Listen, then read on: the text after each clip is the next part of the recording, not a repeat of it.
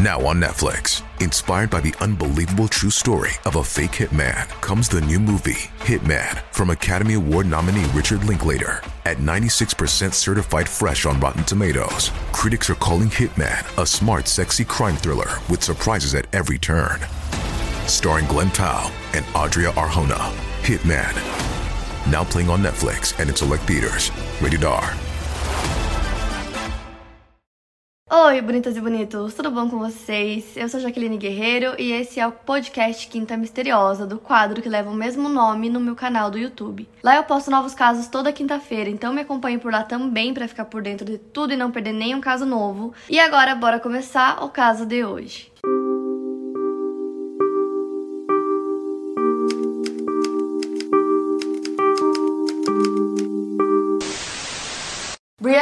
Zunino Denison nasceu no dia 29 de março de 1988. Filha de Jeff e Bridget, a Brianna tinha um irmão chamado Brighton. Sua mãe a chamava de Breeze, um apelido carinhoso que ela deu à filha porque a garota lembrava um sopro de ar fresco em um dia quente de verão. Brianna amava a praia, o seu quarto era decorado com várias palmeiras e luminárias de abacaxi. Ela nasceu em Reno, Nevada, e passou a maior parte da sua infância ali e na cidade de Mendocino, Califórnia que é a cidade natal da sua mãe. Quando criança, morou por um ano na Itália com sua família e conheceu muitos lugares como México, Jamaica, Havaí, Japão, Egito, Áustria, França e por aí vai. Brianna tinha uma personalidade radiante e era muito amada por sua família e amigos.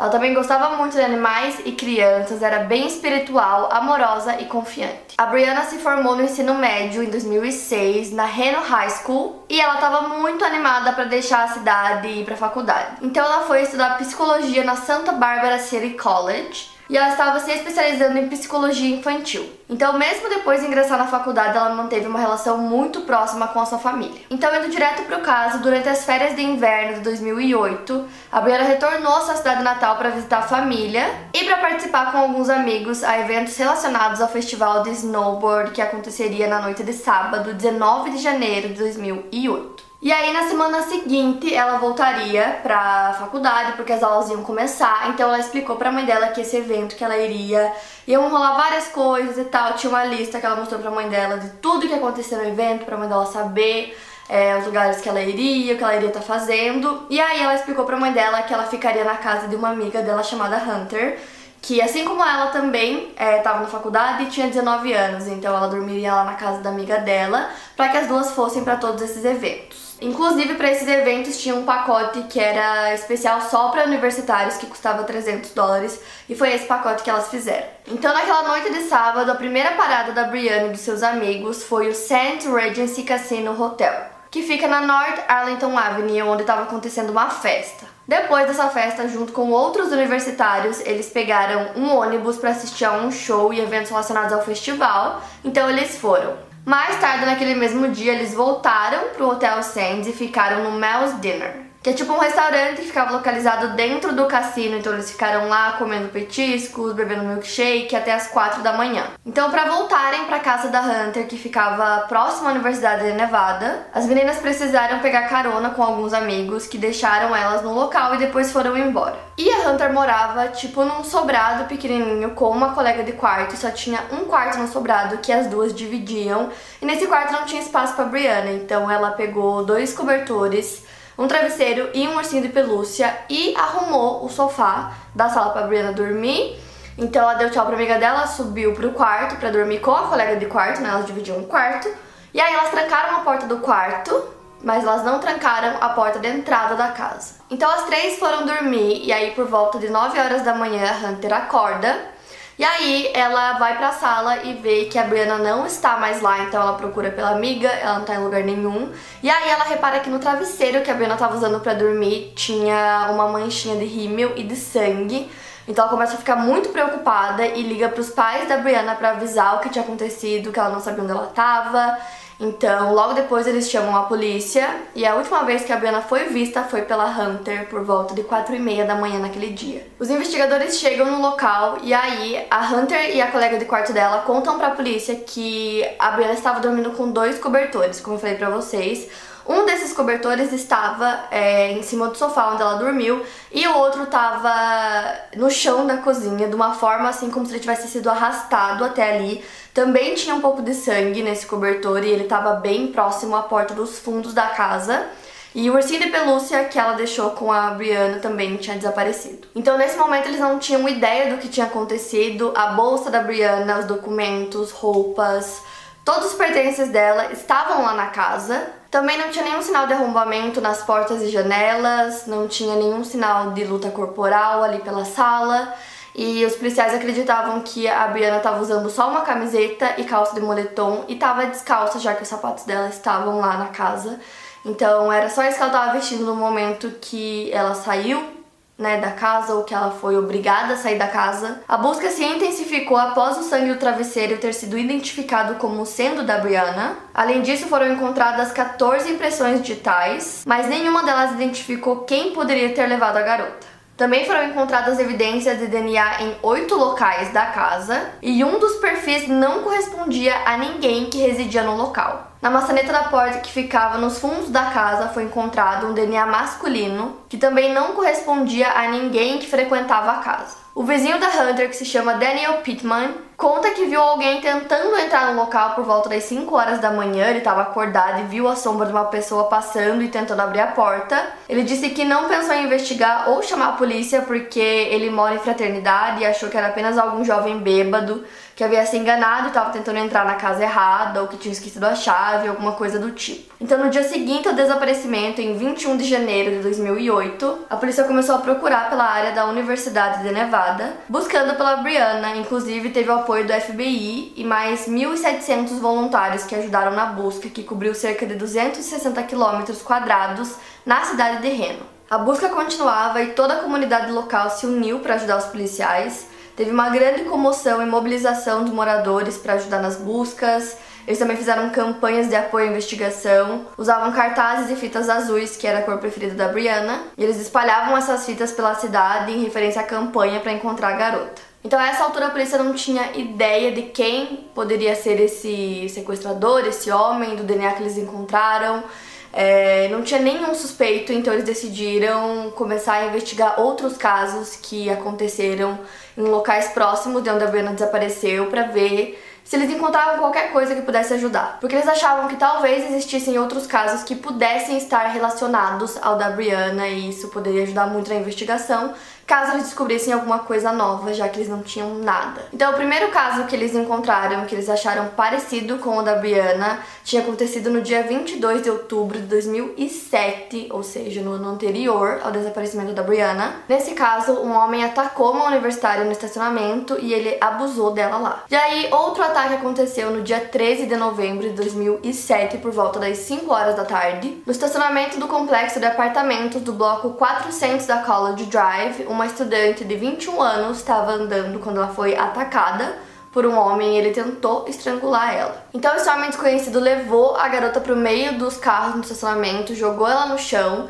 e aí ela começou a gritar, pedindo por ajuda. Ele mandou ela ficar quieta e ela não ficou, continuou gritando, pedindo por ajuda, por socorro, até que ele ficou com medo que alguém aparecesse e ele fosse pego, então ele deu um chute na cabeça dela e fugiu. E aí um terceiro ataque aconteceu no dia 16 de dezembro de 2007. Então esses três ataques foram em outubro, novembro e dezembro, né? Então foram em datas próximas. O policial Andrew Hickman, junto com outros policiais, eles foram atender uma ocorrência que aconteceu no quarteirão 1400 da rua North Virginia. Nessa ocorrência, eles atenderam uma jovem que contou ter sido sequestrada e abusada. Ela morava sozinha e dirigiu até o complexo de apartamentos onde ela morava às duas da manhã naquele dia. E aí ela foi surpreendida e agredida por um homem desconhecido que a derrubou no chão e fez uma tentativa falha de estrangular a garota com o braço direito. Depois disso, ele colocou a mão sobre a boca e o nariz da jovem, causando um desmaio.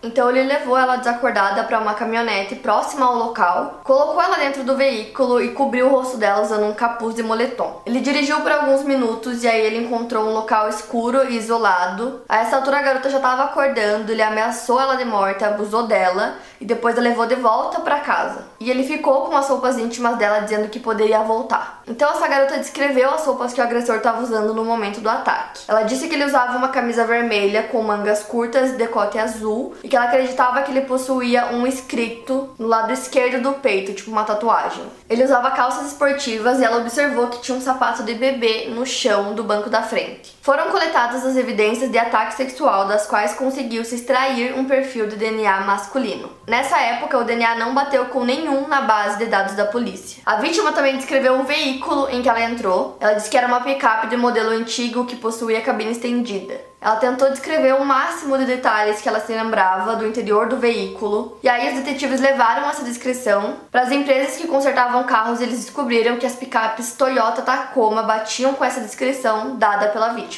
Então esses três casos é, aconteceram de forma muito parecida e como eu disse pra vocês, foram tipo meses seguidos e a Brianna foi em janeiro. Então os investigadores acreditavam que os quatro casos estavam relacionados. E aí eles pegaram o DNA que eles tinham desses três casos e cruzaram com o DNA masculino que foi encontrado no travesseiro e no sofá em que a Brianna dormia.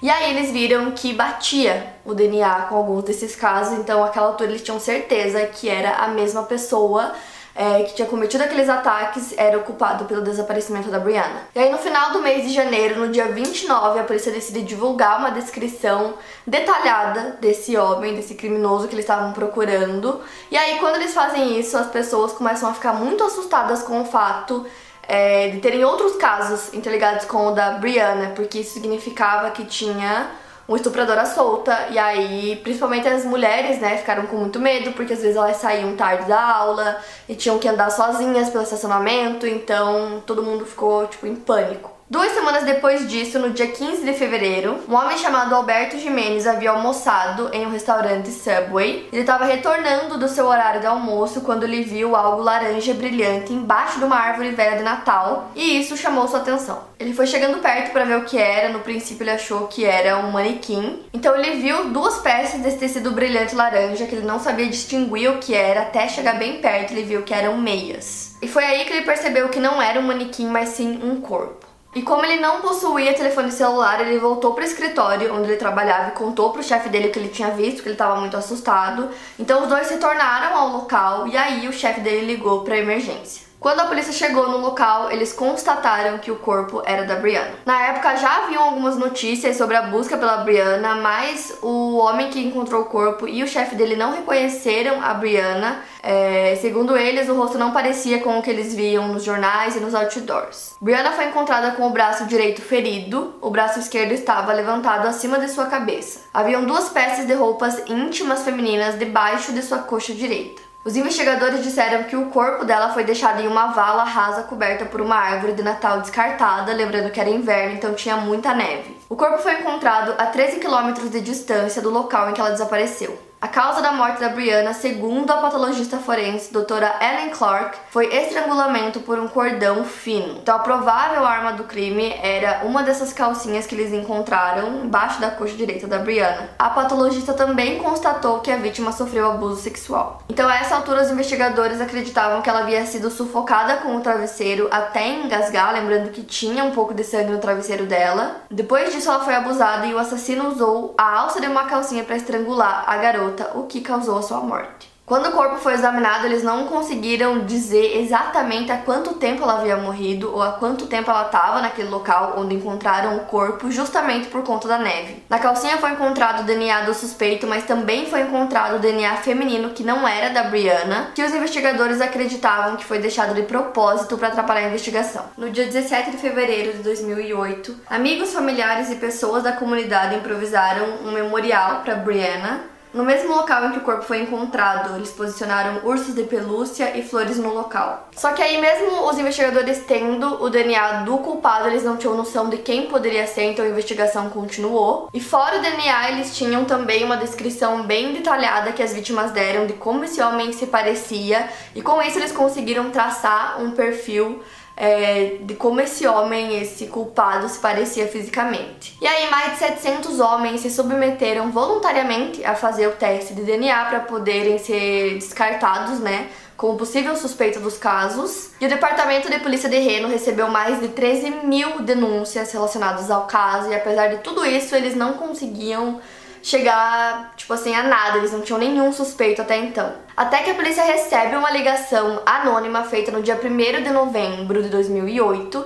Nessa ligação, a pessoa dizia que ela conhecia um homem de 27 anos chamado James Biela e que ele estava apresentando um comportamento muito estranho, muito esquisito, e essa pessoa achava que ele se encaixava perfeitamente na descrição dada pela própria polícia. E aí, no dia 6 de novembro, um dos investigadores decide ligar para esse cara, pro James, e aí ele conversa um pouco com ele e em nenhum momento ele perguntou pro investigador o porquê que ele estava ligando, do que se tratava. Tipo, ele não quis saber sobre o que era aquela investigação.